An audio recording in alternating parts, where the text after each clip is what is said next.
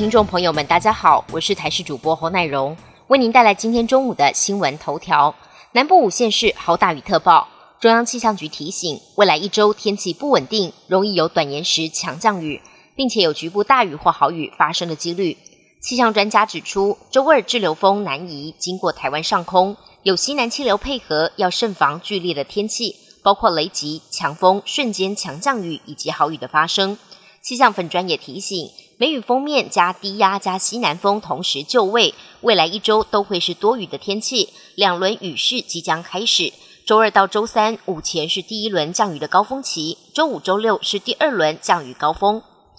疫情期间，国家中医药研究所研发的中药药方“清冠一号”，从七月一号起将回归自费。卫福部证实，公费补助方案直到六月底，也就是说，七月一号如果感染新冠肺炎。使用清冠一号必须自费，但中医药司司长黄一超建议，病人也可以请中医开立，健保给付其他中药来缓解不适的症状。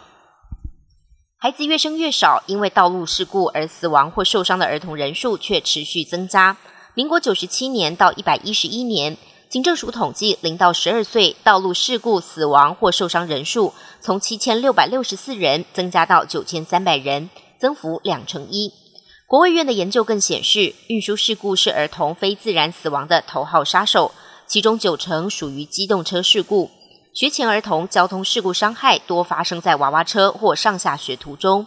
儿福联盟及儿童急诊医师提醒，坊间机车儿童安全座椅以及儿童安全帽为两大致命问题，必须要积极管理。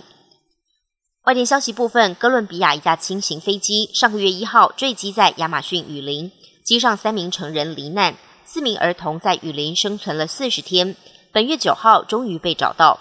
年纪最大的十三岁姐姐对父亲表示，母亲在坠机后仍然活着，撑了四天才过世。临死前叫他们走开，似乎要他们离开坠机现场，设法生存。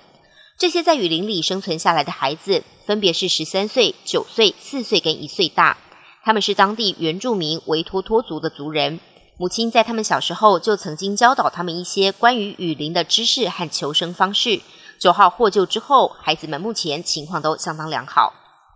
澳洲新南威尔斯州猎人谷十一号传出一起死亡车祸事件，一辆巴士在驾驶过程中突然翻覆，结果导致至少十人死亡、二十五人受伤的惨剧。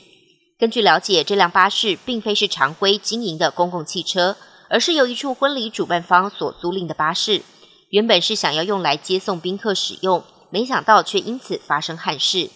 目前驾驶巴士的五十八岁司机也遭到警方逮捕，将送往医院进行酒精以及药物的血液检测。塞尔维亚网球名将乔科维奇十一号在法网公开赛中以直落三击败了挪威好手路德，夺下生涯第二十三座大满贯冠军，超越西班牙名将纳达尔的纪录，成为坐拥最多大满贯金杯的男网选手。赛后，乔科维奇也谈到同时代的两位顶尖好手费德勒及纳达尔，三人是称霸当代网坛的三巨头，开创网球史上黄金年代。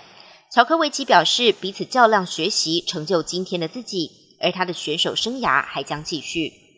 本节新闻由台视新闻制作，感谢您的收听。更多内容请锁定台视各界新闻与台视新闻 YouTube 频道。